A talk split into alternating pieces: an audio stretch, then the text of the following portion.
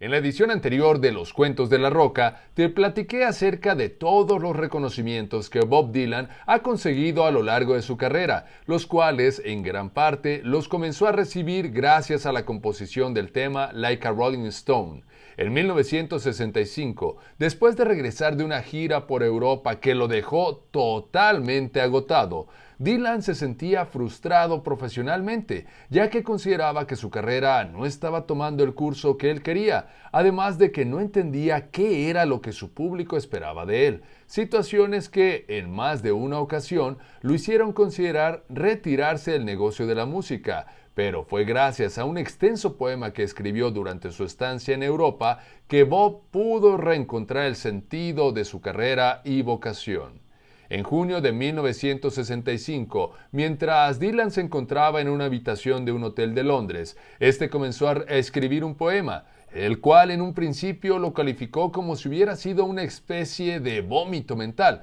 ya que escribió y escribió sin parar hasta que tuvo un texto de aproximadamente 10 hojas o a lo mejor más, el cual no tenía ni título, pero que hablaba acerca de una especie de sentimiento de odio o venganza que Bob tenía, lo que desde su punto de vista era algo muy honesto, ya que para él era como decirle a alguien algo que no sabía y por lo cual esa persona debería de considerarse como alguien con mucha suerte. Bob Dylan en ese tiempo tenía tan solo 24 años y al respecto de esa canción dijo, yo la escribí, no falló, fue directa. Pero de eso mejor te seguiré contando en el siguiente capítulo de Los Cuentos de la Roca.